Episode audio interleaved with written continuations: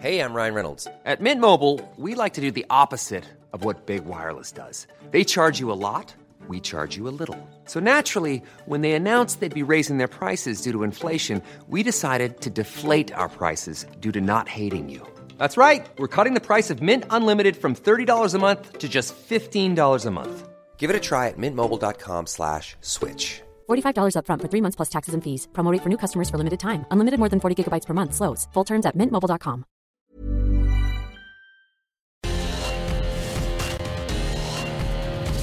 Verbalathleten. Die Stimmen von Eurosport.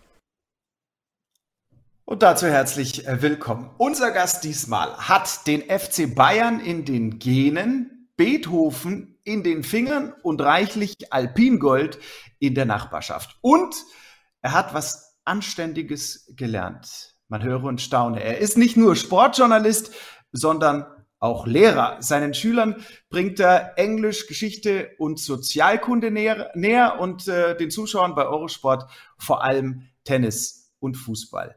Er ist einer meiner liebsten Kollegen, das sage ich mal ganz ehrlich so. Hier ist Markus Teil. Markus, grüß dich. Hallo, Servus Daniel. Vielen Dank für die nette Einführung. Das sind ja Worte, ich hoffe, ich kann da mithalten. Beliebtester Kollege und so weiter. Sehr nett. Danke dir. Ganz meinerseits. Ja, der Markus, das sage ich ja, sage ich zu jedem. Da musst du mal in die anderen Podcasts reinhören. Das ist so ein Eisbrecher, damit die Leute sich wohlfühlen. Also. Ja, ich antworte das auch immer aus Höflichkeit. Da sind wir uns sehr ähnlich. ja, da sind wir uns ähnlich und ähnlich. Ähm, Sportjournalismus auf der einen Seite, Schulalltag auf der anderen Seite. Das hört sich jetzt erstmal nach zwei relativ äh, unterschiedlichen Welten an, in denen du dich da bewegst. Ähm, ist dem so oder gibt es auch viele Gemeinsamkeiten? Ja, das ist etwas, über das ich schon die letzten Jahre und Jahrzehnte immer nachdenke, Daniel. Denn es gibt schon Gemeinsamkeiten, zum Beispiel daran, dass du mit Menschen umgehst, dass du versuchst, sie auch zu verstehen dass du Verhaltensweisen liest. Das bezieht sich jetzt in der Schule nicht nur auf das, dass du Menschen ja benotest, sondern gehört noch viel mehr dazu. Und ebenso ist ja beim Sportjournalismus, dass man ja auch dann mit Menschen außerhalb ihrer Sportaktivitäten spricht, sich auseinandersetzt und auch versucht, die Persönlichkeit hinter dem Sportler kennenzulernen. Und das ist schon eine Parallele zwischen den beiden Welten. Aber natürlich ist es auch strikt getrennt. Also der Wettkampf, der Ehrgeiz oder das unbedingt gewinnen müssen jetzt bei großen Turnieren, das ist natürlich jetzt im Sport ganz anders ausgeprägt als in der akademischen Welt. Das ist ja auch klar. Aber gibt es äh, Dinge, also neudeutsch sagt man so schön Learnings, ähm, die dir äh, im einen Job, ähm, die du im einen Job irgendwie gelernt hast eben und im anderen auch anwenden kannst? Gibt es da was Konkretes? Ja, also ganz am Anfang, als ich zum Beispiel die ersten News geschrieben habe bei Eurosport 1998, war das im Juni, da dachte ich mir schon, also das ist jetzt kein Problem für jemand, der Sprachwissenschaften studiert hat und äh, Literaturwissenschaft und sprachlich auch äh, relativ eine gute Ausbildung genossen hat, ist es jetzt kein Problem, einen, ein Nachrichtensegment zu formulieren, schriftlich. Das Ganze dann vorzutragen im Fernsehstil und vom Timing her ist natürlich mhm. wieder was anderes. Aber das sind schon die ersten Aspekte gewesen, wo ich gemerkt habe, hier kreuzen sich die Welten. Und dann natürlich das Fremdsprachliche, also du hast ja gesagt, Englischlehrer, ich war ein Jahr lang auch in England selbst, im Norden Englands, in Cumbria und habe da auch Land und Leute nochmal ganz anders kennengelernt. Ich war öfters überhaupt im englischsprachigen Ausland und diese Sprachkenntnisse das äh, hat mir schon sehr geholfen in Interviews mit verschiedenen Managern, Spielern, Funktionären, Organisatoren und so weiter. Also Englisch und ein bisschen Französisch und Spanisch kann ich auch und das hilft dann schon weiter, was man da in der Schule gelernt hat und dann auch im, im Lehrberuf braucht. Jetzt hast du schon ein bisschen vorgegriffen, darauf ähm, gehen wir natürlich noch ein, auf Interviews etc. pp. Wir haben also jetzt schon ein bisschen was über dich erfahren. Ähm, alles werden wir nicht schaffen, alles werden wir nicht rausfinden über ähm, Markus Teil, aber einiges, das ist so unser Anspruch heute. Und ähm, die Kollegin Birgit Hasselbusch, die legt diesbezüglich jetzt mal vor. Wenn der Gartenschlauch zum Gegner wird und der Wäschekorb zum Pfosten. Markus Teil wusste früh, wer zu Hause für Action sorgt. Im FC Bayern Trikot geschlafen, der Familie Sportmeldungen aus der Zeitung vorgelesen und Fußball- und Tennisberichte aus dem Fernsehen nachgestellt. Dazu im Stadion auf Papas Schoß im Block Z2 Beckenbauer, Müller und Co. bewundert. Die Einschulung weltmeisterlich im Fußball-Highlight-Jahr 1974, als bei den Teils in Pasing ein neuer Mitbewohner einzog ein Farbfernseher. Gesichtet wurde Markus selbst beim Kicken im Park von einem Talentscout. Sozusagen kein Head, sondern ein Foothunter. Fußball aber bei Markus nur Teilzeit. Zum Tennistraining fuhr der Junge lange Strecken mit dem Rad. Ein gutes Training für sein erstes Mal bei Eurosport. Ein Fitnesstest als Einstellungsgespräch quasi. Auf der Suche nach einem Hotel in Paris 98 während der WM. Dort ging es gemeinsam mit Chef Ingolf auf dem Fahrrad mit Koffern an den Lenkern durch die Stadt an der Seine richtig qualifiziert für den Job des Kommentators, weil Markus die Stimme von Sigi Heinrich erkannt hatte. Nach der PR-Abteilung ab ans Mikro also. Fußball auch schon mal von einem Beifahrersitz aus, Volleyball, Cricket, bei Olympia die Eröffnungsrede live übersetzt und natürlich Grand Slam Tennis, wie den Doppelsieg von Kravitz Mies oder das Kerber US Open Siegerfinale. Zum Eurosport-Team rund um zwei deutsche Fernsehpreise gehört er auch. Eigentlich wollte Markus Sport und Musik studieren, obwohl er Teil einer Kegel Kegeltruppe rund um seinen Opa war, für Unisport zu langsam. Natürlich nicht im Kopf. Hat sich auf einem Nebenplatz, wie seine Frau, eine Karriere als Lehrer aufgebaut. Für Schüler, in etwa so alt wie seine beiden Töchter, und für Englisch, Sozialkunde und Geschichte. Deswegen kennt er historische Tennisdaten auch aus dem FF, weiß genau, dass es am 1.9.2017 war, als auf einmal sein Idol Boris Becker unerwartet aus der Tiefe des Raums auflief und zusammen mit ihm ein Federer-Match kommentierte. Beckers Fazit, ich bin ja gar nicht zu Wort gekommen. Der Markus Teil aus Lengries, der weiß ja so viel. Dafür tut er auch einiges. Kontaktpflege. Steht bei den Turnieren bei Sonnenaufgang am Court, redet mit Trainern, Spielern, Physios, Eltern. Ein Kommunikationsass, extrovertiert, empathisch, emotional und hat schon so manche Telefonnummer zugesteckt bekommen. Also rein beruflich natürlich. Er spricht sich rum, dass man auf den Markus nicht nur teilweise zählen kann, auch wenn ihn einer schon mal hat stehen lassen. Angie Kerber hingegen meinte einst auf einem Gang, ich habe voll gelacht über deine Sprüche im Fernsehen. Er selbst guckt gern nachts uralte Polizeiruffolgen. Hand- und Mundschellen hätte man Markus vielleicht einmal verpassen sollen bei einer Lachattacke on air. Was war da los? Lieber Markus Teil aus Lengries, Achtung, keine Vokale durcheinander bringen. Sag doch bitte noch zehnmal schnell hintereinander Tontauben schießen. Nee, Markus, keine Sorge, musst du nicht machen. Aber, aber die, aber die äh, Anekdote zum Tontaubenschießen, die musst du uns schon erzählen. Ja, ja. Also ich weiß gar nicht mehr, welche Olympischen Spiele das wirklich waren. Wir hatten damals die Olympianachrichten aus München. Ich glaube, es war Athen und da war ich mit dem werten Kollegen Andreas Jörger zusammengeschlossen, der in Paris saß. Und dem ist dieser Versprecher unterlaufen. Der hat gesagt, Goldmedaille im Tontauben. Und dann hat er eben nicht schießen gesagt, sondern hat er den Diphthong, wie man sagt, da hinten in der Mitte. Also, also ähm, jetzt sag's halt. Ja, äh, ich sag's jetzt nicht. Das wäre scheiße, das zu sagen. Und ich konnte meine nächste Meldung nicht mehr lesen. Ich musste das Mikro ausmachen, weil es war so, diese Vorstellung, Tontauben hinten rauszulassen, also da konnte ich nicht mehr an mich halten. Das war wirklich sehr lustig. Und ihr kennt es ja auch, bei Eurosport sitzt man alleine in der Kabine, da hat man keinen, mit dem man da kurz ablachen kann, man lacht vor sich selbst hin, das macht es dann umso komischer. Ähm, wir haben es gerade in deinem Lebenslauf schon gehört. Du hast äh, schon in ganz jungen Jahren den SZ Sportteil äh, rezitiert. Du hast die Sportschau nachkommentiert und nachmoderiert. Das ist ja irgendwie auch kein Wunder. Du kommst aus einem sehr sportlichen Elternhaus. Dein Papa, Papateil, hat beim FC Bayern gespielt. Wann war, wann war das genau? Also, das war in den 50ern, Mitte bis Ende der 50er, 59 oder ja. 60 hat er aufgehört. Das weiß ich jetzt nicht mehr genau. Ich weiß aber, dass er mir immer erzählt hat früher, dass sein Trainer dann kam und sagte, oh, jetzt kommt einer, der ist vielleicht ähm, selbstbewusst und der wirkt schon arg arrogant. Und das war eben Franz Beckenbauer. Und der ist 1959 in den Verein eingetreten. Also von dem her war es dann diese Jahreszahl, wo er auf jeden Fall dort war. Und ich habe früher im Keller auch, das habt ihr jetzt nicht rausgefunden, mit euren unglaublichen Recherchen von der Birgit Hasselbusch, im Keller die alten Stadionhefte aus dem Grünwalder Stadion immer durchgeblättert und habe mir die Berichte auch durchgelesen. Ich fand es faszinierend, diese Schwarz-Weiß-Fotos zu sehen, auch die alten Trikots, die hier so geschnürt waren noch. Jetzt kommt es ja mit ja. Retro-Trikots immer raus. Ja, also das war eine tolle Zeit und mein Vater war eben beim FC Bayern nur ein paar Jahre, dann ging es beruflich nicht mehr weiter. Hat mich allerdings nicht davor bewahrt, dann doch irgendwann vom Roten zum Blauen zu werden. Das muss ich zu meiner Schande sagen also das ging dann in den 70ern über meinen Fußballverein, bei dem ich gespielt habe. Aber das will ich jetzt nicht zu nahe erzählen. Auch mein Vater kann es verkraften.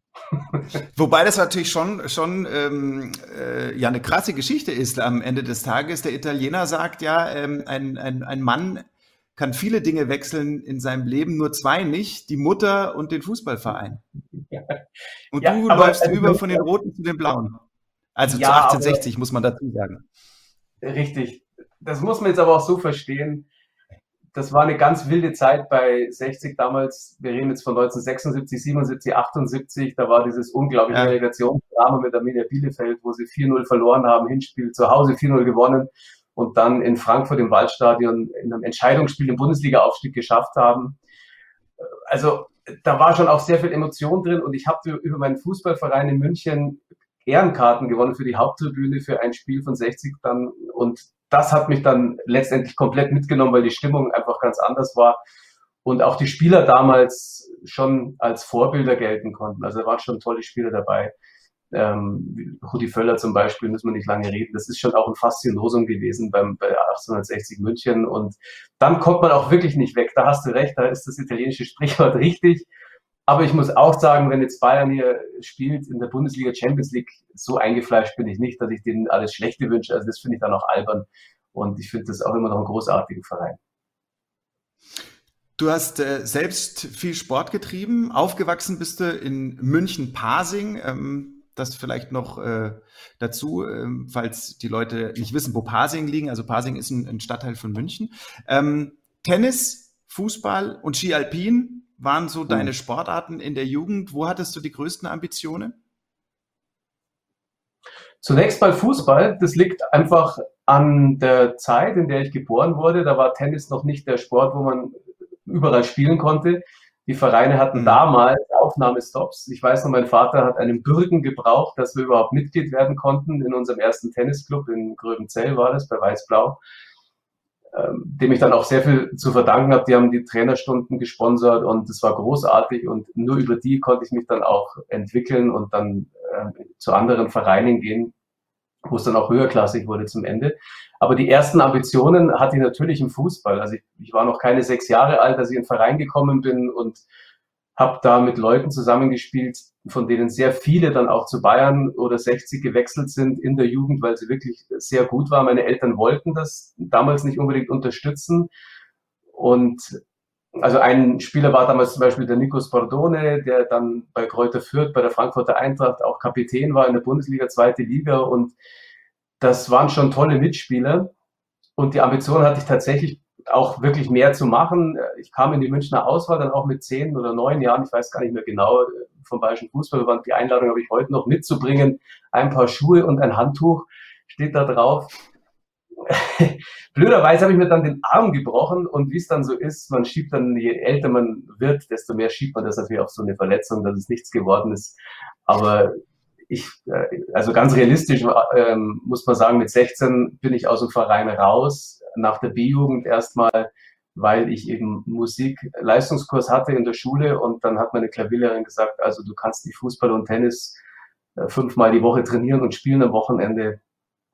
Das machen deine Finger nicht mit, da musst du auch an dich denken und du hörst bitte eine Sportart auf. Und dann habe ich schweren Herzens erstmal Fußball gewählt bin dann später allerdings mit 2021 auch wieder im Verein zurück. Aber die Ambition am Anfang, um das zu beantworten, die hatte ich wirklich im Fußballsport erstmal, weil ich da schon auch Erfolge feierte auf einer gewissen Ebene in München und auch gehört habe, dass da ein gewisses Talent da sei. Aber weil, man weiß es ja, wer setzt Aber du hast eingangs erwähnt, du hast eingangs erwähnt, dass deine Eltern von der Idee ähm, Fußball ähm, gar nicht so begeistert waren, wenn ich es richtig verstanden habe. Warum? Ähm, ist jetzt ein, ein ehemaliger Bayern-Spieler, warum steht er dieser Idee nicht so offen gegenüber? Naja, ich weiß nicht, wie das bei dir ist zu Hause mit den Eltern oder war, wer da jetzt mehr Kontakt hatte. Natürlich, mein Vater war berufstätig, man hat mehr erstmal über so Themen mit der Mutter gesprochen und ich hatte damals ja einen weiten Weg, das haben wir vorhin gehört, zum Fußballverein, zweimal die Woche Training dort, dann später zweimal die Woche Training Tennis plus Freizeit-Tennis. Also es waren schon viele Wege, die zurückgelegt werden mussten, dem Fahrrad oder auch mit der S-Bahn, mit der Straßenbahn, wie auch immer. Und deswegen hat auch äh, damals die Meinung vorgeherrscht, die Schulbildung ist jetzt erstmal wichtig macht dein Abitur gut, macht das Gymnasium gut und ich war kein besonders guter Schüler, das dürfte jetzt keiner von den Schülern hören, aber in der Mittelstufe war das also immer sehr häufig kurz vor knapp, da ich das Jahresziel schaffe und auch das ist ein Aspekt, also es liegt jetzt gar nicht an dem Sport selbst, sondern an dem sozialen Umfeld. Ja. Das ist im, im, im, Fragebogen, den wir dir vor der Sendung gegeben haben, ähm, geschrieben, dass du dich heute aber aufs Tennisspielen beschränken musst und ähm, nicht mehr Fußball spielen darfst und auch nicht mehr Skifahren darfst. Ähm, wer verbietet's? Mhm. Die, die Frau oder die Knie oder woran Der Arzt und die Knie. Also das geht jetzt schon viele Jahre. Also das sind jetzt natürlich gesundheitliche Themen, die vielleicht auch nicht für alle interessant sind, aber ich habe mir schon sehr häufig leider die Bänder gerissen im Sprunggelenk. Ich bin an beiden Knien operiert worden. Ich habe äh, eine Plantarfaszitis erlitten, wo ich ein halbes Jahr nicht mehr laufen konnte, richtig. Also an der Fußsohle heißt es, es geht dann zum Fersensporn rauf. Und deswegen ja. hat Fußball mit Kontakt überhaupt keinen Sinn mehr. Und Tennis beschränkt sich leider auch nur noch im Freizeitbereich. Also da an Turniere ist schon lange nicht mehr zu denken. Aber so ist es halt. Ich habe sehr viele schöne Zeiten erlebt.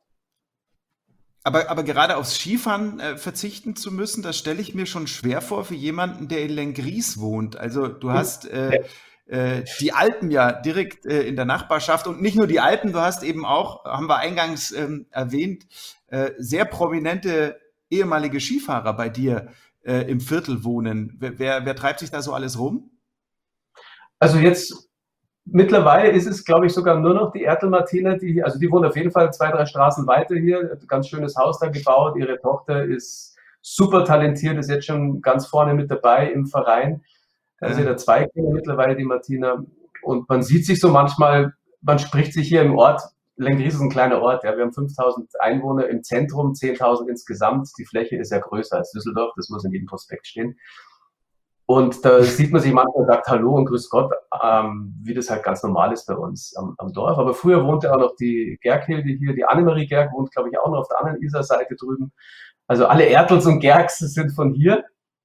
Und ich hatte damals auch das, das Vergnügen, den Weltmeisterempfang zu machen für Martina und die Hilde und so weiter, als die in Bormio, denke ich, war das dieses Mannschaftsgold gewonnen haben. Das war noch mit Felix Neuwalter. Ja.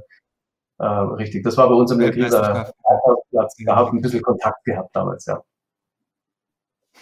Schön finde ich, ähm, das nur ein kleiner Schwenk, dass du dann sofort den Nachnamen zuerst nennst und dann erst den Vornamen. So wie man es am, am Land, am bayerischen Land halt macht. Gell? So das ist halt nicht die Martina Ertel, sondern die Ertel Martina. Jetzt haben wir den, äh, den vorgesehenen Pfad gerade so ein bisschen verlassen, Markus. Ähm, lass uns noch mal in deine, deine Kindheit zurückkehren. Ähm, Sport war das eine und das ist schon durchgeklungen. Musik war das andere.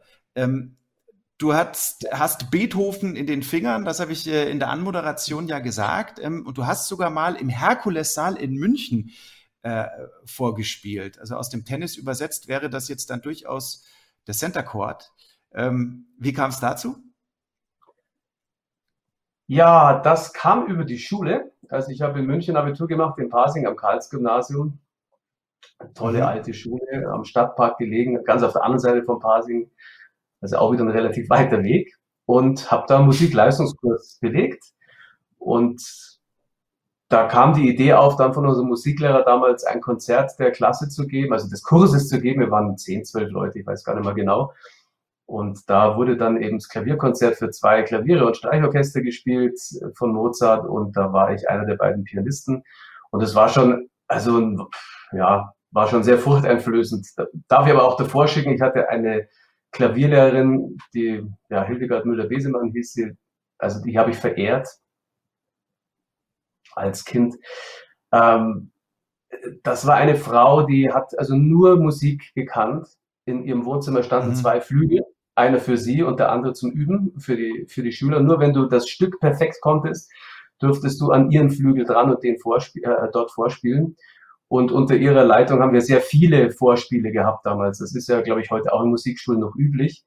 Und besonders dann hin zum Leistungskurs, zum Abitur, wurde man dann sehr viele Vorspielorte geschickt, um das dort auch nochmal zu trainieren. Und da war eben ein Satz von Beethovens äh, C-Moll-Sonate war eins, ein Teil meines Abiturs. Und außerdem noch Hindemith, wenn es jemanden interessiert. Paul Hindemith, ganz modernes Stück war das damals. Und deswegen dieser Herkulessaal, das war jetzt nicht ein Konzert, was von der Stadt München organisiert wurde, sondern über unsere Schule okay. und das Publikum bestand auch größtenteils aus interessierten, enthusiastischen, kunstbegeisterten Eltern. Ja, aber es ist ja trotzdem ähm, ein großes Ding. Also äh, man muss jetzt ja. auch äh, nicht in der Allianz Arena mit dem FC Bayern vorspielen und es ist dann trotzdem ähm, beeindruckend, wenn man dann nur mit der Hobbymannschaft auf dem, auf dem Rasen steht. Musik, wie viel äh, Rolle nimmt die ein heute in deinem Leben, in dem deiner Familie? Oh, schwere Frage, Daniel. Also natürlich, Weihnachten ist Pflicht, dass der Papa spielt, ist ja klar. Und mhm. wir versuchen auch immer wieder Lieder umzuschreiben bei jedem Geburtstag und was so für Möglichkeiten gibt, eben Lieder umzutexten. Und dann bin ich natürlich da auch gefragt, am Klavier zu spielen. Meine große Tochter hat sich auch Klavier beigebracht, also hat Stunden gehabt und dann auch weiter äh, Tutorials genommen und spielt auch heute noch. Das freut mich sehr. Meine Kleine hat Gitarre gespielt und meine Frau hat auch äh, musiziert. Also wir singen sehr gerne zu Hause. Das äh, mag man vielleicht nicht mehr hören von außen, aber intern macht Spaß. Und wenn ich Stress habe, muss ich sagen, setze ich mich schon auch gern ans Klavier. Also ich habe mein altes Klavier noch von 1974, als ich auch angefangen habe mit Klavierspielen eben, das durfte ich hier mit hernehmen in unser Haus und das steht auch noch unten im Wohnzimmer und dem spiele ich noch immer auch, auch Sachen von heute, also äh, einfach normale Pop-Rock-Songs, äh, die man dann spielt. Also es spielt schon noch eine Rolle bei mir, nicht mehr so groß wie früher während des Studiums und Zivildienst war, habe ich das sehr zur Ablenkung auch gebraucht, muss ich sagen. Jetzt hat man natürlich auch mit Kind und Familie noch andere ähm, Felder, auf denen man sich bewegt. Aber das Klavierspielen hat schon immer eine große Rolle bei mir gespielt im Leben. 1987 hast du Abitur gemacht ähm, und dann begann für dich so eine Phase, in der vieles knapp irgendwie nicht geklappt hat, nicht so wie du es dir vorgestellt hast. Am Ende hat sich es aber immer als Glücksfall herausgestellt ähm, sowohl was den Sportjournalismus anging, als auch was eben das Lehramt anging. Kannst du diese Phase zwischen 1987 und 1998 ähm, deinen Anfängen bei Eurosport als Kommentator, kannst du die noch mal kurz für uns äh, knapp zusammenfassen? Ich werde es versuchen. Ist gar nicht so leicht, weil da ganz viel natürlich an Erinnerungen hochkommt. Das kennt ja jeder, der über sein Leben irgendwann mal nachdenkt. Wann hat was wie funktioniert? Ja sollte man zumindest mal tun, mal sinnieren und was hat vielleicht nicht so geklappt und wofür war es gut.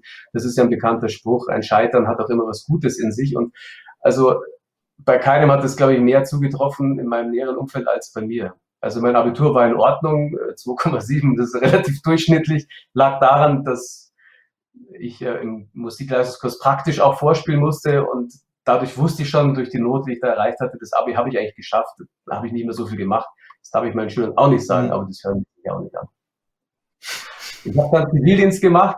Das waren damals noch 20 Monate als Altenpfleger in München und habe währenddessen geübt und trainiert für die Musikaufnahmeprüfung am Konservatorium in München und habe da sehr viel Zeit investiert und gleichzeitig mich auf die Sportaufnahmeprüfung vorbereitet und im Vorspann hat man es ja gehört, zu langsam für die Uni. Also das bezieht sich jetzt auf das Wasser. Ich war ein furchtbarer Schwimmer und bin es auch heute noch.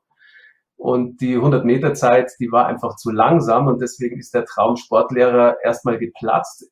Da gibt es eine Aufnahmeprüfung einmal im Jahr. Und das war in der Olympiahalle, also auch noch an dem Ort, wo ich ja so und so mich oft aufgehalten habe über Fußballerische früher. Also hat richtig wehgetan. Und in Musik hat es um drei Zehntel nicht geklappt. Also sie haben zwölf, ähm, zwölf Bewerber aufgenommen und ich wurde 17. damals. Hat auch furchtbar wehgetan. Aber auf der anderen Seite hat sich dadurch ergeben, dass ich eben Englisch und Politik und Geschichte studieren konnte. Felder, die mich auch sehr interessiert haben.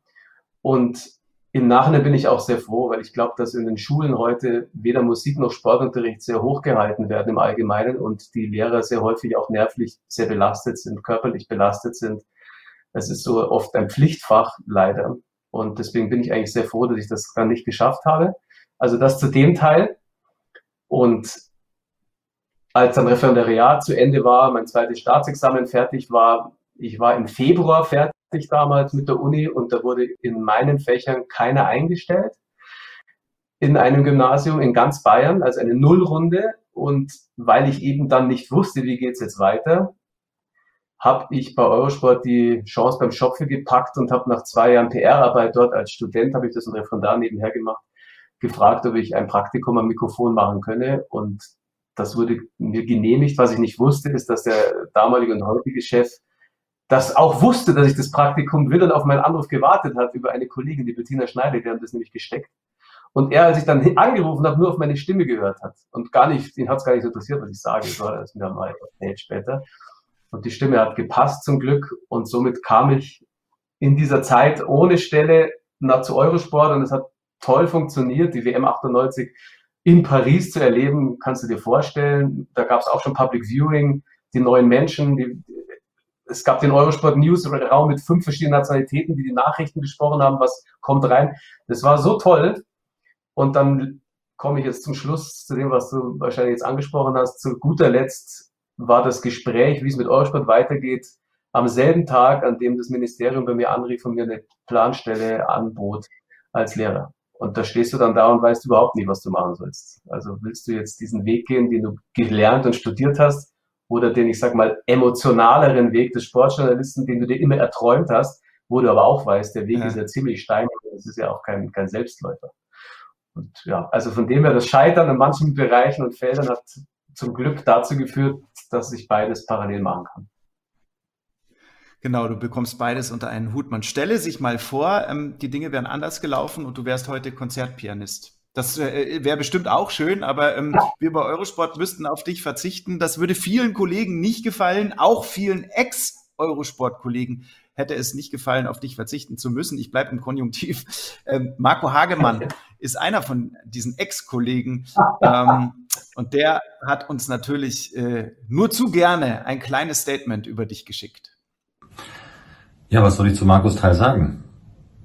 Mir fällt eigentlich nicht nur eigentlich, sondern nur Positives ein. Wir kennen uns schon seit vielen, vielen Jahren erinnere mich gern daran, wie wir uns die Damenendspiele der jeweiligen Grand Slam Turniere immer aufgeteilt haben, immer abwechselnd äh, kommentiert haben, sowohl Australian Open, dann French Open und US Open. Wir haben zusammen äh, Tage verbracht, gerade allen voran in Paris. Erinnere mich noch sehr gut daran, dass wir eines Abends vor unserem Hotel nach dem Fußmarsch von der Anlage zurück Jack Reeder äh, getroffen haben und mit ihm einen sehr, sehr launigen Abend verbracht haben in Paris äh, durchaus bei dem ein oder anderen Getränk. Ja, das äh, weiß ich auf jeden Fall noch.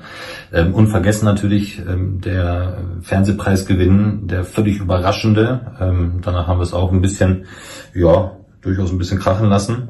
Ähm, Markus ist einer der ja, der kollegialsten, ähm, die ich kennengelernt habe äh, in den vergangenen Jahren. Einer, der unglaublich akribisch ist. Also wenn er, wenn er es irgendwie rausfinden könnte und er müsste den Staatspräsidenten von Sambia anrufen, ähm, dann wird er das tun, weil er eben so akribisch ist. Ähm, das bleibt für mich auf jeden Fall immer hängen. Ähm, ein ganz toller Mensch, ein sehr sympathischer Mensch, ähm, ja, mit dem es einfach unfassbar viel Spaß gemacht hat, äh, sich privat zu unterhalten, aber eben auch mit ihm zusammenzuarbeiten, denn ähm, ja, er hat überhaupt keine Scheu davor oder ist irgendwie egoistisch veranlagt, dass er Informationen zurückhält. Ganz im Gegenteil.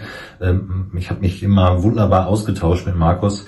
Also das, äh, ja, das ist, das ist eine Charaktereigenschaft, die wirklich äh, phänomenal ist bei ihm. Ganz toller Kollege und allen voran natürlich auch ein wunderbarer Tenniskommentator. Und ich glaube auch Spieler. Sehr liebe Worte vom Kollegen Marco Hagemann. Nicht weinen jetzt, Markus. Nein, ähm, bevor, nein, wir nein, noch nein, auf, bevor wir auf das eingehen, was Marco da erzählt hat, ähm, im Detail, ganz kurz noch zu Jack Reeder. Ist äh, das der neuseeländische Tennisspieler, äh, korrekt? Ex-Tennisspieler. Habe ich, das, hab ich das richtig im Kopf? Fast. Australier ist er und das war der Australien. Trainer damals. Ja, ja, ja, von Alexander Dolgopolov, den hat er damals trainiert. Das war der Verrückte mit diesen Säbelbeinen, der unglaubliche Stops gespielt hat. Und der hatte damals Ja. an diesem Tag zum ersten Mal die Qualifikation geschafft für ein Grand Slam Turnier und das haben die dementsprechend auch krachen lassen. Aber was mir dazu noch einfällt, zu diesem launigen Abend, seit diesem launigen Abend kenne ich auch den Bruder von Simona Halep, denn die hat damals Qualifikation gespielt und ist ausgeschieden an diesem Tag äh, oder Tag davor. und der Trainer konnte seine Rechnung nicht zahlen vom Hotel. Als wir da draußen auf der Terrasse saßen, die haben seine Karte nicht angenommen und der musste Bargeld abheben. Und wenn man sich das heute vorstellt, eine Simona Halep hat einen Trainer, der seine Rechnung nicht zahlen darf, mit Karte, unvorstellbare Zeit. Das war, ah, ich glaube, 2011 oder 10, müssen wir nachschauen, weiß ich jetzt nicht mehr auswendig. Aber äh, also tolle Erinnerung, also geht mir genauso. Ja. Ja, Simon Halep ähm, und ihr Trainer bestimmt auch, die sind heute bestimmt äh, zahlungsfähig, solvent. Ge geht mal, kann man ja, der ist es ja nicht mehr. der ist es ja also der ist es nicht mehr. Ja. Vielleicht lag es daran, weil er die Rechnungen nie zahlen konnte. Ähm, Marco hat ähm, auch erzählt, dass du Informationen immer bereitwillig teilst. Äh, das kann ich übrigens nur bestätigen. Ähm, das ist aber auch deswegen eben so erwähnenswert, weil diese Großzügigkeit in unserer Branche jetzt nicht komplett normal ist, was auch daran liegt, äh, dass man eben an exklusive Informationen halt auch nicht so leicht rankommt. Ähm, das ist aber eine deiner Spezialitäten, speziell im Tennis. Wie gehst du davor? Muss ich jetzt teilen mit dir, oder? Die Informationen, die ich vorgehe. Ja, genau. Jetzt die Betriebsgeheimnisse bitte teilen. Ja, ja, klar. Naja, es ist ja kein Geheimnis. Das ist ja im Leben sehr häufig so, um mal äh, wirtshausphilosophisch zu werden, wenn du viel hm. tust, dann kriegst du auch viel, sage ich mal. Das stimmt natürlich nicht in allen ja. Bereichen, das ist ja auch klar, muss man differenzieren. Aber je mehr du dich bemühst, auf Menschen zuzugehen und ihnen zuzuhören und sie zu verstehen, desto mehr weißt du auch, wie du mit wem umgehen kannst und was du auch von wem bekommst. Und das gilt nicht nur an der Supermarktkasse, sondern das gilt eben ganz besonders als Journalist. Und wenn du auf einem Grand Slam Turnier unterwegs bist, dann lernst du ja hunderte von Menschen kennen. Besonders am Anfang deiner Zeit kennst du ja kaum jemanden.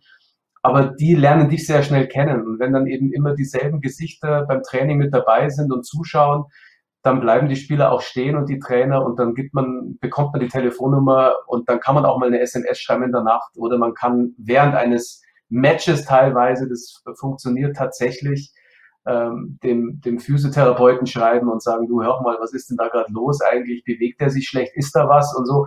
Also das sind schon Sachen, die können sich nur über die Jahre entwickeln und das kann man sich jetzt auch so noch nicht vorstellen, wenn man die Tennisspiele sieht, was da für eine Arbeit dahinter stecken kann, Informationen zu bekommen, die nicht jeder dann auch zugänglich hat ist natürlich auch oft Zufall, wie wenn Oliver Pocher sich neben dich setzt zum Beispiel und erzählt, dass der damals bei ihm im Garten auf dem Rasenplatz ein Spieler seine Vorbereitung gemacht hat. Also das ist natürlich eine Top-Information, die du in der Zeitung liest. Mittlerweile weiß jeder, dass Oliver Pocher so einen Tennisplatz hat im Garten. Das war damals halt noch brandneu. Aber das kommt, dieses Informationen bekommen, einfach wirklich durch viele Arbeit und, und mir macht Spaß, mich mit jedem Menschen zu unterhalten und sie zu verstehen das mag manchmal für einige aufdringlich sein oder nervig, so ist es aber gar nicht gemeint. Und äh, wir haben zum Glück bei uns im Tennis-Ressort bei Eurosport den Ruf, dass wir auch die Spieler nicht verkaufen oder dass wir irgendeine billige Schlagzeile suchen, sondern dass wir am Menschen interessiert sind und an dem, was ihn bewegt und dann natürlich auch sein Spiel analysieren. Das mag ja trotzdem kritisch sein. Aber das heißt mhm. ja nicht, dass ich den Menschen an sich verurteile. Und das bringen viele äh, durcheinander im Leben, wenn man etwas kritisiert an der Sachlichkeit. Das heißt nicht, dass ich die persönliche Ebene auch negativ finde. Und das haben viele gemerkt und deswegen darf ich jetzt schon sagen, habe ich wirklich ein sehr großes Netzwerk mittlerweile im Tennissport, das mir sehr hilft. Ja. Wie, wie nah kommt man dann auch den, den größeren Stars? Also äh, bekommt man auch mal die Gelegenheit, dann abseits des Platzes und abseits der, der gewöhnlichen Pressekonferenzen mit denen zu sprechen? Das kommt drauf an. Das kann man überhaupt nicht verallgemeinern. Erstmal kommt es darauf an, auf welchem Turnier bist du. Beim Grand Slam Turnier mhm. nehmen sich die großen Stars eigentlich komplett raus. Die leben in ihrer Blase. Meistens sind die nur an dem Tag, an dem sie spielen, auf der Anlage. Äh, beim Grand Slam Turnier hast du immer einen Tag frei und am freien Tag sind die dann in einem anderen Verein, Club im Verein irgendwo oder bleiben im Hotel und trainieren dann dort irgendwo in der Nähe. Und an die ganz großen kommt man dann eher bei kleineren Turnieren ran. Also da kommt ein Roger Federer zum Beispiel, das hat mich sehr beeindruckt, der nun wirklich x tausend Menschen kennt und verabschiedet sich dann per Handschlag in Halle bei den Gary Weber Open vor vielen Jahren von Matthias Stach, den er auch schon länger kennt und von mir. Das muss der nicht machen. Also da kommst du schon ein bisschen an ihn ran und kannst dann auch mit seinem Trainer sich unterhalten persönlichen Kontakt zu den ganz großen Weltstars, dass man die täglich anruft, das gibt es eigentlich weniger im Bereich des internationalen Tennis. Das geht eher mit denen, die auch aus demselben Land kommen wie du, die du dann häufiger triffst, wo die sprachliche Ebene vielleicht auch eine andere ist und wo du dann eben wegkommst vom Oberflächlichen, weil das ist ja häufig etwas, was im Sport kritisiert wird. Merken wir auch bei Pressekonferenzen in der Bundesliga oder bei Interviews dort im Fußball. Wie viel Tiefgehendes kommt denn wirklich, was du dir nicht selber gedacht hättest, liegt auch manchmal an den Fragen natürlich. Und dieses tiefergehende kriegst du erst in einem persönlichen Gespräch. Und das braucht sehr viel Zeit, bis du damit einem ganz großen Star so eine Ebene erreichst. Also da muss schon sehr viel dazugehören. Aber mit Spielern, die jetzt ganz in der Weltrangliste nicht unter den Top 3 stehen, sage ich mal, hast du schon Kontakt und kannst ihn auch mal schreiben äh, zwischen den Turnieren auch mal sagen, du, ich habe gehört, du hast dich verletzt oder was ist da los, das neuer Werbepartner, Glückwunsch, irgendwie sowas und das kommt dann eben auch vor. Zum Thema ganz großer Star, da wollte ich noch drauf eingehen. Boris Becker ist ein ganz großer Star, ein auch äh, durchaus Idol deiner, deiner Jugend. Ähm, und es war ein echtes Highlight für dich, als du das erste Mal mit ihm zusammen kommentiert hast. Und er kam, wie hat es Birgit Hasselbusch so schön gesagt, aus der Tiefe des Raumes. Ähm, und dann saß er ja. auf einmal neben dir. Erzähl uns bitte die ganze ja. Geschichte. Im wahrsten Sinne des Wortes. Also tiefer kann ein Raum gar nicht sein. Das war nämlich die Riesenkabine in Flushing Meadows, also im Arthur Ashe Stadium, das größte Tennisstadion, das wir haben, bei dem Turniertennis gespielt wird, in New York. Und geplant war eigentlich, dass Boris mit meinem Kollegen Matthias ein Spiel von Philipp Kohlschreiber, denke ich, kommentiert. Das war auf einem hinteren Platz und auf dem Center Court habe ich Roger Federer gegen den Russen Mikhail Juschny verarztet, wie wir so schön sagen. Und da dieses Spiel länger dauerte, hat dann irgendwie die Entscheidung fallen müssen, was machen wir denn jetzt? Zu welchem Spiel gehen wir? Und die Regie hat entschieden, wir bleiben auf diesem Spiel Federer Juschny, worauf dann eben die Idee geboren wurde, dass Boris sich einfach zu mir dazusetzt und dann die Sätze, ich glaube ab dem dritten Satz, ich weiß es gar nicht mehr genau, einfach mit mir mitmacht. Und natürlich war das erhebend für mich, äh, plötzlich neben Boris zu sitzen und mit ihm zu kommentieren, das ist so viel Fachkompetenz und auch Empathie und Verständnis für dieses Spiel. Und natürlich bist du auch ein bisschen aufgeregt, ja, ist ja logisch. Also mir hat ein Beseite gleich nach dem Spiel geschrieben, das war wie für mich damals, als Pete Sampras zum ersten Mal Schläge bei mir abgegeben hat zum Beseiten. Ich habe feuchte Finger gehabt, habe die Seite gar nicht einfängen können. Also ganz so schlimm war es nicht. Ich habe schon noch weiter reden können, wie die Birgit ja gesagt hat. Aber es war schon toll besonders an der Szene zum Beispiel, nur damit es der Zuhörer und Zuschauer auch versteht, was da anders ist. Äh, es gab eine Behandlungspause für den Mikhail Juschny und dann kommt der Physiotherapeut des Turniers, also der US Open. Bei so einem Grand Slam Turnier muss ja immer der Turnierphysio kommen. Und der kommt halt rein und ich sag halt, was man da so sagt. Der kommt da und behandelt den jetzt und dann sagt halt Boris, ja, aber das ist ja schon witzig, weil bis vor ein paar Jahren oder Monaten war das der persönliche Physio von Roger Federer und der heißt so und so und der kennt den so und so. Und das ist natürlich nochmal eine Top-Info, eine Zusatz. Wir, sagen mit der Mehrwert und der ist bei Boris einfach immer da im Tennissport bei den Kommentaren. Wie war denn sein Feedback auf eure erste gemeinsame Sendung? Ja, Birgit hat es so anklingen lassen, er, käme, er wäre kaum zu Wort gekommen. Mir ging es genauso. Ich dachte, er redet auch so viel. Wahrscheinlich haben wir ständig geredet. Aber ja, es war gut. Es, wir haben es auch nochmal dann wiederholt. Also das Verdasco gegen Murray haben wir dann nochmal am selben Platz kommentiert. Ein Jahr später, denke ich, war das. Und ich glaube, in Paris haben wir auch mal miteinander kommentiert. Aber du merkst selber, da wird es dann schon zur Normalität. Dann ist es gar nicht mehr das Besondere, ja. das erste Mal. Das Aufregende, wie du wahrscheinlich weißt. Und was vielleicht der Ritterschlag war für mich, war, dass er dann auch ein Video aufgenommen hat für meine Mutter. Die war nämlich genau an diesem Tag 80 Jahre alt, als wir das Spiel zusammen kommentiert haben. Und er hat sich mit mir aufs Dach vom Arthur Ashe Stadium gestellt und hat eine Videobotschaft in, ins Handy gesprochen. Fand ich auch großartig. Das macht auch nicht jeder, weil wenn ein Boris Becker im Grand Slam Turnier ist, dann hat er andere Sachen um den Kopf, als eine Videobotschaft für die 80-jährige Mutter des Kommentators einzusprechen. Also war toll. Sie hat sich übrigens bedankt bei ihm, hat dann ein Video für ihn aufgenommen. Er hat sich kaputt gelacht. War ganz toll. Sehr schön. Markus, ähm, das, mit dem, das mit dem viel Reden, ähm, das sagt Boris Becker über dich und, jetzt pass auf, Markus Zöcke bestätigt es nochmal. Bitte sehr. Lieber Markus, wenn wir das nächste Mal ähm, ein Halbfinale kommentieren, dann lass mich doch auch mal zu Wort kommen, weil ich verstehe ja auch ein bisschen was vom Tennis, aber ansonsten kannst du das auch alleine, aber ich würde es gerne mit dir zusammen machen.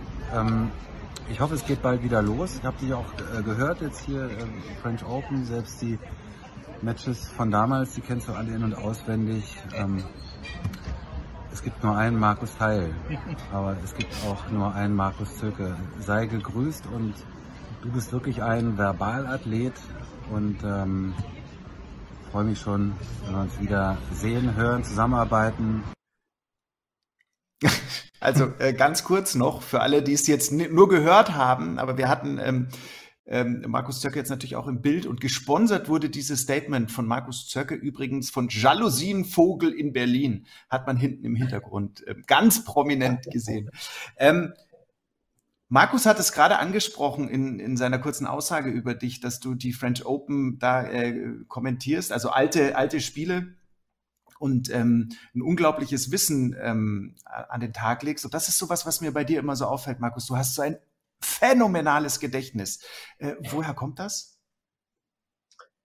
Du, David, äh, nee, Dieter, nee, Daniel heißt du, gell? Zu viel zu meinem Gedächtnis. Ja, ja ganz schwacher Witz. Das weiß ich auch nicht. Aber das ist wirklich bei mir so, ich merke das manchmal, ich kann da gar nichts dafür. Also ich habe Zahlen vor mir und Bilder vor mir. Ich, jetzt wie der Marco Hagemann vorhin sagte, zum Beispiel auf dem Platz vom Hotel, ich weiß auch genau, was wir da getrunken haben, wer da alles saß, wo wir saßen. Ich könnte den Platz auch zeigen. Das bleibt einfach in meinem Gedächtnis.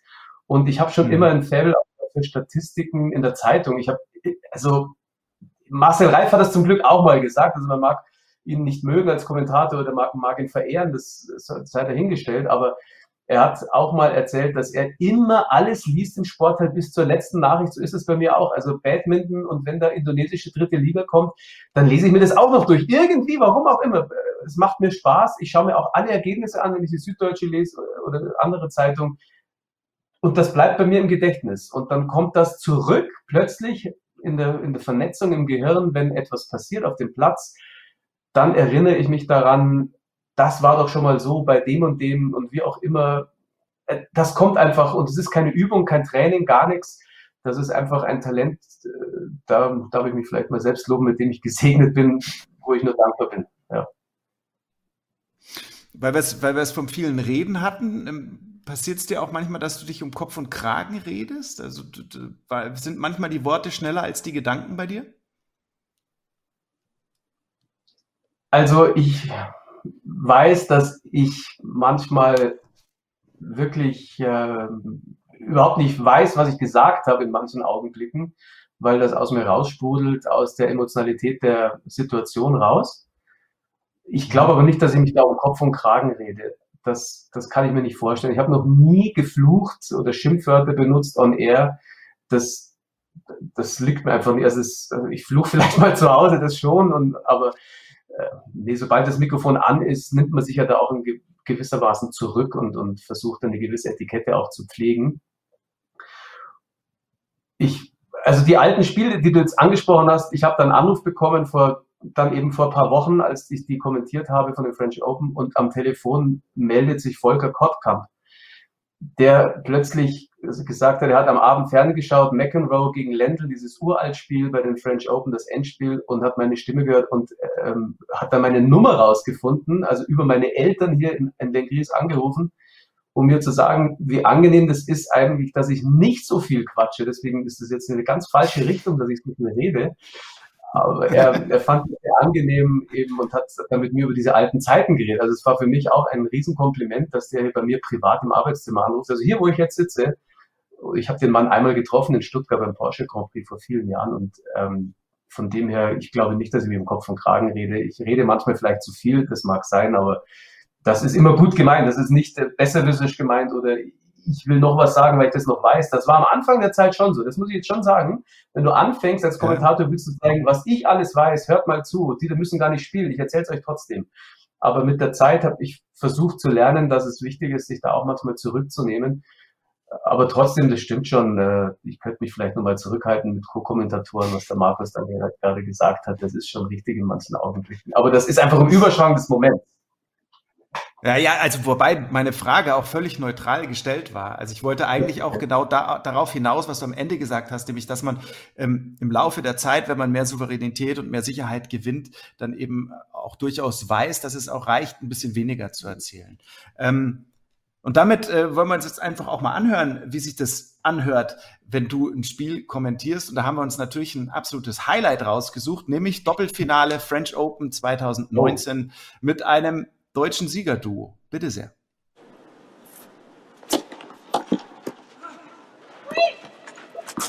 Der ist gut.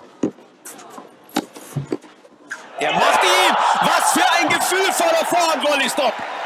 In dieser Situation natürlich von Mies erstmal super gemacht, die ersten beiden. Und Kevin Kravitz und Andy Mies haben drei Matchbälle zum Titel für die French Open. Der Dominik Thiem, der hat vorhin in der Pressekonferenz nach seinem Sieg über Djokovic gesagt, der ist jetzt was. Und dann schaut er sich seine deutschen Freunde an, die hoffentlich dieses Endspiel gewinnen. Und jetzt könnte es gleich soweit sein. Ich pack es nicht. Durchatmen, Kevin. Nochmal straffen.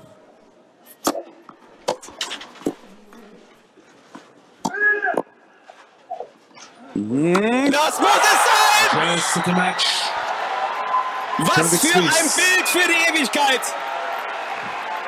Der erste Schwächeanfall von Andy Mies und Kevin Krawitz kommt nach dem Matchball. Das ist der erste Sieger eines deutschen Doppels bei den French Open in der sogenannten Open Era. Der erste seit 1937 und sie haben ihn total verdient. Total. So, also das war ein Highlight, nicht nur für dich, auch für die Spieler. Wie ist das? Ähm, ich gehe mal davon aus, die Jungs schauen sich solche, äh, gerade so ein Finale natürlich ähm, dann auch noch ein paar Tage später nochmal an und hören deinen Kommentar. Gibt es dann äh, Feedback? Ja, ja. Das läuft das Telefon, da lege ich mal auf hier, Entschuldigung. Da gibt es schon Feedback. Wir hatten auch vorher gesagt, Telefon aus, bitte. Ja, ja, das ist ja, ich habe Handy aus, aber ich habe gar nicht mehr gewusst, dass hier ein Telefon steht. So, jetzt ist es weg, Entschuldigung. Aber bei dem Grand Slam Sie kann man das verkraften. Also das ist ja so eine sensationelle Geschichte, Daniel, über die könnte ich ja Stunden erzählen. Also Aha. das hat mich auch wirklich so begeistert. Man hört es ja, glaube ich, auch so in ein paar Ansätzen raus. Also das fing ja damit an, dass die ganz kurz erst zusammengespielt haben, dann sofort Erfolge hatten, dass die beide sehr nahbar sind. Der Andy Mies eher der Extrovertierte, der Kevin Kravitz eher der Introvertierte, aber auch mit einem super feinen Humor ausgestattet. Und hm. als die beiden ihr Halbfinale gewonnen hatten, da kam die Frage dann, ob sie zu Boris Becker und Matthias Stach ins Studio kommen, zu Matchball Becker. Und da kam ich dann auch dazu, da haben wir uns dann mal wirklich noch länger ähm, auch sprechen können und kennengelernt erst. Also wir kannten uns gar nicht so gut persönlich irgendwie. Äh, ich kannte die Namen, den Kevin kannte ich ein bisschen besser, weil ich auch mal in Oberfranken gespielt habe und da war der noch ein kleines Talent in Coburg. Und habe dann auch die Eltern kennengelernt, das Umfeld und dann, dann wächst da so eine Beziehung. Und als sie dann das Finale äh, gewonnen hatten, also das waren ja Szenen dann auch bei der Pressekonferenz, also ich habe ein Foto, wo der Andi da mich umarmt, der hat mir, glaube ich, sogar einen Kuss gegeben oder also völlig verrückt, das will er gar nicht mehr wissen heute, was er an dem Abend, glaube ich, alles gemacht hat. Und als wir uns dann wieder getroffen hatten, also die haben uns, Entschuldigung, die haben uns erstmal alles geschickt, was sie hatten. Also Handyaufnahme vom Abend hat er mir geschickt am nächsten Tag. Also nicht nur mir, auch dem Matthias natürlich, weil wir doch als Team auch funktionieren bei den Grand Slam Turnieren. Ähm, wir haben dann nochmal Sprachmemos füreinander aufgenommen und so weiter und so fort. Auch vorm Finale haben sie mich nochmal mit Infos versorgt. Und als dann das gewonnen war, danach auch noch die Infos, wie gesagt. Und bei den US Open treffen wir uns wieder und sofort kommen die auf einen zu und sind so natürlich und man spricht über das wieder. Und dann haben sie natürlich auch mir erzählt, wie sie meinen Kommentar nochmal angehört haben und auch, dass ein Freund alles zusammengeschnitten hat von dem Endspiel und von den Fans, die sie dabei hatten. Und jetzt just war ja der Jahrestag vor kurzem dieses Erfolges und da hat ähm, Andy und der Kevin haben beide auf Instagram nochmal das Endspiel auch mit dem Kommentar äh, draufgestellt auf ihre Stories, also einige Minuten davon. Und habe ich natürlich auch nochmal ein Smiley hingeschickt und dann kam sofort auch von den beiden, ja, also wir haben uns das nochmal komplett angeschaut, von vorn bis hinten und die haben nochmal Gänsehaut gehabt und waren wieder nervös und haben wieder feuchte Hände bekommen. Und ich muss sagen, ich habe jetzt auch schwitzige Hände gekriegt, als ich den Match plötzlich, und ich weiß noch, wie der Kevin sich so, so straff, das ist witzig, dass ich das auch dann gesagt habe, dass, das, das kommt alles wieder hoch und das sind Szenen, die man nicht vergisst als Sportkommentator. Wir wollen dich ja nicht aufs Tennis reduzieren, lieber Markus. Du machst ja bei Eurosport auch noch andere Dinge, unter anderem ähm, Frauenfußball. Ja, jetzt wissen ja. du und ich, ähm, wer ehrlichen Fußball sehen will, der sollte dringend mal wieder zum Frauenfußball gehen. Ähm, aber wie war es trotzdem die Frage für dich, als äh, man dich eben gefragt hat, willst du Frauenfußball kommentieren? War das so ein Hm? Nein, also nein, überhaupt nicht. Also das wirklich, das fände ich auch komplett daneben. Also wenn du Sport liebst und bei Eurosport, denke ich, arbeiten eigentlich nur Kommentatoren, die den Sport lieben. Wir hatten ja mal diesen tollen Spruch Purely Sports, weil das ist es wirklich bei uns. Ja. Äh, da, wir machen ja auch oder machten die U15, die U16, da könntest du auch sagen, was soll denn das? Das kann ich am Bolzplatz mir auch anschauen. Aber das, darum geht's ja gar nicht. Es geht um die Liebe zum Sport. Und als ich gefragt wurde, das erste Bundesligaspiel der Frauenbundesliga das Eurosport übertragen hat live, das war FC Bayern gegen Turbine Potsdam auf dem Sportplatz in Aschheim draußen, also nicht im Campus, den gab es damals noch nicht, oder auch nicht im Grünwalder. Da habe ich natürlich sofort Ja gesagt. Und es war auch ein unvergessenes Erlebnis mit der Julia Simic, die war Co-Kommentatorin damals, auf diesem Turm da zu sitzen, der extra für das Spiel aufgebaut wurde. Es war saukalt. Im Februar, glaube ich, war das, oder im März. Wir hatten Thermoskanne dabei, Handschuhe. Ich hatte sogar, ähm, wie nennt man diese Kissen in den Schuhen drin, damit du nicht so kalte Zehen bekommst. Ja. Ja, habe ich auch alles gebraucht. Und ich fand das eine tolle Sache. Ich kann mich noch erinnern, als ich in Potsdam angerufen habe, mit Bernd Schröder, dem Trainer damals zu sprechen, hat die Sekretärin gesagt, wenn Sie so am Wochenende reden, verstehen wir Sie hier aber nicht mit diesem Dialekt. Weil ich natürlich hier aus dem Arbeitszimmer in den Griesen nochmal anders geredet habe als jetzt am Mikrofon. Also es waren die ersten Erinnerungen und ich, ich mag Frauenfußball sehr gerne und ich bin auch wirklich sehr froh darüber, dass wir für drei Jahre die Rechte wieder haben an der Flyer, an der Fußball-Bundesliga und ich ja auch schon jetzt das eine oder andere Spiel kommentiert habe zuletzt diesen Abstiegsknüller zwischen Duisburg und Köln. Also das ist schon auch äh, wirklich ehrlicher Sport, wie du sagst. Und ich hoffe, dass wir noch lange bei den Frauen dabei bleiben und auch die Nationalmannschaft in Zukunft begleiten dürfen, wie wir es ja auch schon gemacht haben. Ja, also ich kann mich dem nur anschließen. Ja. Ich äh, habe ja auch äh, mit dir gemeinsam übrigens ähm, viel Frauenfußball gemacht und ähm, ähm, also die Faszination erschließt sich vielleicht wirklich erst, wenn man dann auch mal genauer draufschaut. Und deswegen kann ich auch jedem nur empfehlen, eben mal äh, Frauenfußball zu gucken, ins Stadion zu gehen und das mitzuerleben. Das ist alles ein bisschen reduzierter, ähm, ein bisschen erdiger, ja, weniger Entertainment, aber mehr ähm, ja, der, der, der wahre Sport halt. Ja, äh, ähm, also geht zum Frauenfußball. Das nur ähm, noch so am Rande. Hinten raus, äh, zwei Sachen habe ich mir noch aufgeschrieben auf dem äh, digitalen Spickzettel hier. Und zwar ähm, Markus unbedingt fragen nach den chinesischen Kollegen bei den French Open und nach dem DDR-Polizeiruf äh, 110. Womit Ach willst Gott. du anfangen? Ach, mit den alten Sachen natürlich. Ach Gott, der DDR-Polizeiruf, das habe ich in der Laune mal erzählt. Ich weiß schon, das ist jetzt nichts, worauf man stolz sein muss oder was.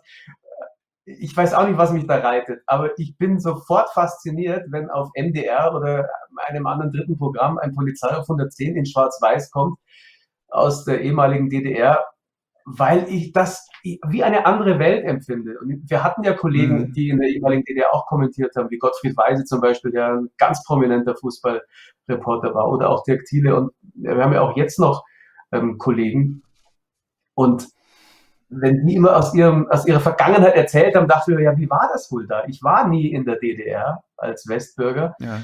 Ich habe dann später in Oberfranken an der Grenze gewohnt, also das war nicht weit weg, zum ehemaligen Zonengebiet, habe viele Geschichten gehört und habe die Menschen kennengelernt. Und finde es halt immer noch eines der berauschendsten historischen Erlebnisse, dass die, die Mauer gefallen ist und wir die Wiedervereinigung bekommen haben in Deutschland. Also wofür ich auch immer noch sehr dankbar bin. Und dann eben Filme zu, zu sehen, die auch zeigen sollen, wie die Welt ist. Weil das sind natürlich mhm. auch, die immer eine ganz krude Moral hatten. Also zum Teil ja zum Lachen.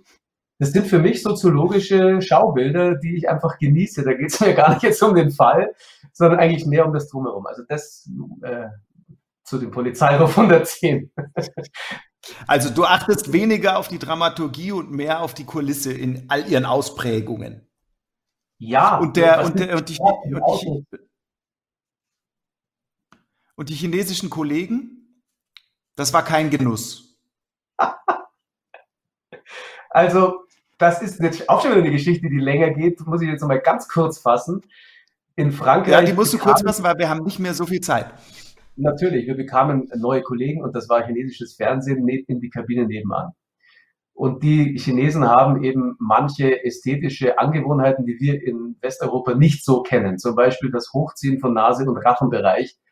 Nicht beim Essen, sondern einfach im normalen Alltag. Und wenn du kommentierst und du hörst nebenan den Kommentator alle paar Sekunden das machen, dann musst du schon mal das Mikro ausmachen und, und rüberschauen, was die eigentlich da anstellen. Nach ein, zwei Tagen haben wir das im gesamten Team festgestellt und äh, haben uns dann darüber ausgetauscht. Und es gibt tatsächlich sehr witzige Anekdoten zu erzählen, die ich euch jetzt hier erspare, was die Chinesen da alles gemacht haben in ihrer Kabine. Aber das noch dazu, der Hauptkommentator von ihnen, der ist immer noch dabei und den treffe ich auf jedem Grand Slam Turnier und der hat mir sogar letztens für Eurosport auf Instagram dann die komplette Auswahl der chinesischen Spielerinnen beigebracht und mir auch ein paar Sachen beigebracht, was man so sagt. Und er hat jetzt ein neues Team und ich konnte aufatmen, denn die haben europäischeres Verhalten, was jetzt unseren Ohren nicht so wehtut, wobei man das ja gar nicht jetzt so niedersprechen darf. Das ist ja eine, eine interessante Eigenart. Aber das hängt mit den Chinesen zusammen, ja. Markus, vielen Dank ähm, für diesen Einblick in dein Leben, sowohl privat ein bisschen als auch vor allem natürlich beruflich. Ähm, hat Spaß gemacht. Danke. Mir auch. Vielen Dank, Daniel, auch für die Recherche und die interessanten Fragen. Hat mich ganz schön ausgezogen. wir sehen uns, Markus, und ähm, wir, wir sehen uns natürlich hoffentlich auch und wir hören uns vor allem wieder ähm, bei den Verbalathleten die Stimmen von Eurosport, den Vodcast zum Podcast, also das Video, das gibt's bei eurosport.de. Einfach mal draufklicken. Ja, bis zum nächsten Mal. Macht's gut. Ciao.